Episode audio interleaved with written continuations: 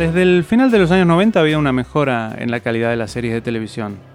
Hay ejemplos más que claros de esto, ¿no? Los Sopranos, Breaking Bad, Game of Thrones.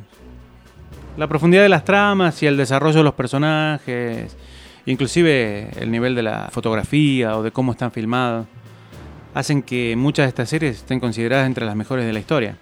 Sin lugar a dudas son muy superiores a las series de los 70, 80 o principios de los 90, donde los capítulos eran todos prácticamente iguales y los personajes eran súper unidimensionales. Pero bueno, dentro de este grupo hay una serie que muchísima gente ignora redondamente.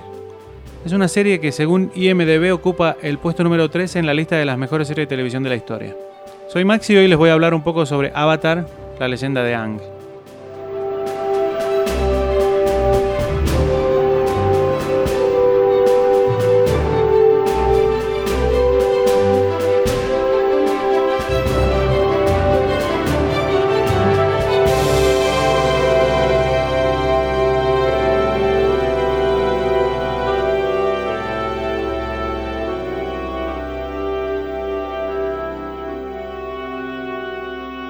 Avatar es una serie de dibujos animados hecha por Nickelodeon.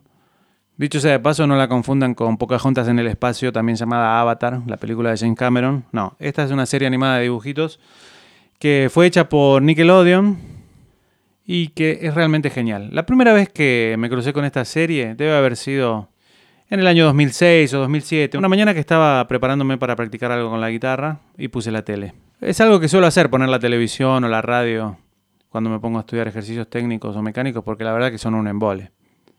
Fue así que agarré justo el episodio Suco Solitario, y realmente me sorprendió lo que estaba viendo. La historia, la animación, la cinematografía, la fotografía, aunque es un dibujo animado, eran perfectas. Era como ver una película de Kurosawa o un western clásico del estilo de por un puñado de dólares. A partir de ahí me quedé completamente obsesionado con la serie. Y desde entonces la reveo una vez al año o una vez cada año y medio más o menos. Y siempre que puedo se la recomiendo a alguien.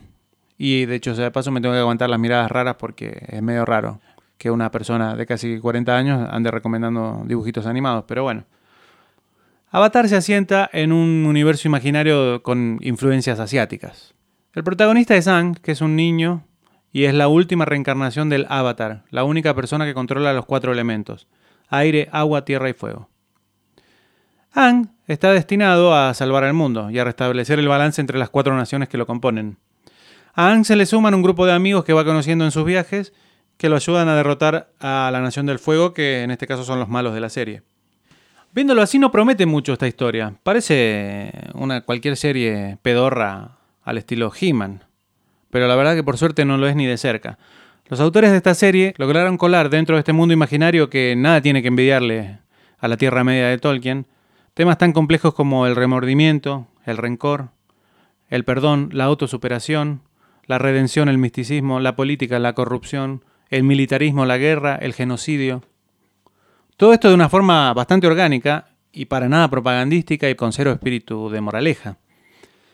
Los personajes de esta serie no son perfectos, son más bien reales.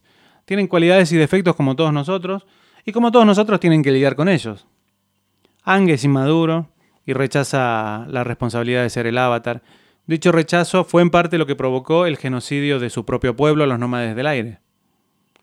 Katara es celosa y rencorosa, Sokka es un cabezadura y un engreído, Toph es egoísta, y Zuko, el príncipe desterrado de la Nación del Fuego, que es el principal antagonista de la serie, está completamente obsesionado con atrapar a Aang. Esta obsesión lo tiene completamente fuera de eje al punto de que para conseguirlo no duden en poner en peligro su propia seguridad y la seguridad de los que lo acompañan. La cosa es que con el paso de los capítulos vamos conociendo más a los personajes y vamos viendo el por qué son de esta forma. Y lo más importante es que con el paso de los capítulos vemos cómo logran primero darse cuenta de sus defectos y luego cómo logran corregirlos. O por lo menos cómo logran sobrellevarlos. Zuko para mí es el mejor personaje de la serie. Y es uno de los personajes que mejor se han escrito en cualquier tipo de ficción. Es cierto que esta es la historia de Ang, claro, lo dice el título, pero también es la historia de Zuko. Ang y Zuko encarnan a dos de los arquetipos más comunes usados en las narraciones e historias contadas desde el principio de los tiempos. El héroe y el villano redimido. cada uno cumpliendo con cada una de las estaciones del, de lo que se llama el periplo del héroe o el monomito. La vida ordinaria, el llamado a la aventura, rechazo del llamado, el cruce del umbral, los retos y las tentaciones, la revelación, la transformación y la redención. Es obvio que los autores de Avatar estaban muy al tanto de la existencia del periplo del héroe, y que eso les permitió crear personajes tan profundos y tan memorables. Y es por eso también que no es casual que nos parezcan tan interesantes. Estos personajes arquetípicos pueden ser rastreados prácticamente hasta el inicio de la civilización humana, y están presentes en todas las culturas. Y en cierto modo son reflejo de nuestros deseos y anhelos inconscientes. Ahora voy a hacer una pausa de un poco menos de un minuto y a la vuelta voy a hablar de cómo Avatar presenta los temas de los errores, el remordimiento, el perdón y la autosuperación a través del trabajo duro. Ya volvemos.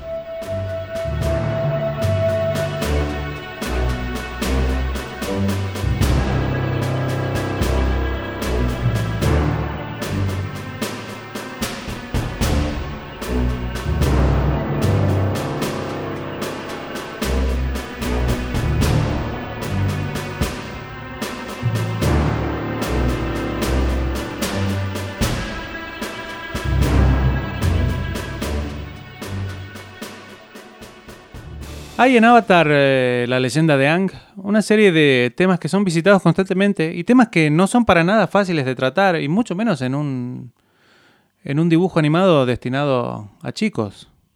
Los temas, temas como la culpa por los errores cometidos, el perdón y la autosuperación. Casi todos los personajes de la serie han cometido errores que trajeron consecuencias negativas para ellos o para sus personas cercanas. Ang luego de enterarse que es el avatar, rechaza esta nueva situación y decide escaparse del templo donde vivía. En el transcurso de ese escape, Aang quedó atrapado en un témpano de hielo durante 100 años, y no pudo ayudar a su propia nación cuando ésta fue atacada por la Nación del Fuego. A Aang le costó mucho trabajo, y debió andar por medio mundo para darse cuenta de que lo ocurrido no fue su culpa, y que aunque él hubiese estado presente en el momento del ataque, eso no garantizaba que hubiese podido ayudar a su gente que su escape en realidad fue una reacción, aunque un poco desmedida, fue una reacción que no es totalmente ilógica para un niño de 12 años. El caso del príncipe Zuko todavía es más notable. Lo único que Zuko quería es atrapar al avatar, atraparlo a Ang, para que su padre lo aceptase de vuelta y para poder reconstruir la vida que tuvo y que había perdido por un error que él cometió. Esta obsesión lo cegó completamente, y cuanto más la seguía, más se hundía en la miseria y en la frustración hasta que llegó un momento en el que tocó fondo y decidió dejar de perseguir a Ang, transformándose realmente en una buena persona. Pero la idea que lo obsesionó por años resurgió en el momento en el que se vio en la encrucijada de ayudar al avatar o de ayudar a su hermana a capturarlo. Zuko decidió ayudar a su hermana y fue así que volvió a la corte donde fue aceptado como un héroe. Y fue ahí donde realmente tocó fondo y se dio cuenta de que todo lo que siempre buscó y lo que siempre le obsesionó no era su destino, sino el destino que su padre le impuso al desterrarlo. Fue en ese momento en el que decidió abandonar todo para unirse al avatar y ayudarlo a restablecer el balance en el mundo.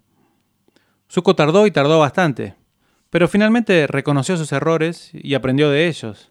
Eventualmente pudo perdonarse a sí mismo y fue así como se volvió una mejor persona. Y hablando de volverse una mejor persona, el otro tema importante de la serie es el, es el del auto-mejoramiento, el auto, la autosuperación. Todos los personajes están en un constante aprendizaje. Ang tiene que aprender a dominar los cuatro elementos. Katara tiene que mejorar su control del agua. Y hasta Sokka, que es el único personaje principal sin el poder de controlar algún elemento, se vuelve, a través de un trabajo duro y extenuante, un excelente guerrero y un experto en el dominio de la espada. Todos ellos tienen que luchar contra sus propios límites, contra los prejuicios sociales y sobre todo contra el auto boicot. Este punto quizá para mí es el más importante de la serie y es un mensaje que considero tan pero tan importante que es la razón por la cual me la paso recomendándosela a la gente. Y también es la razón por la cual esta serie sí o sí va a estar entre las que voy a dejar que mis futuros hijos vean. Muy bien chicos, esto ha sido todo por hoy. Nos vemos la próxima. Hasta luego.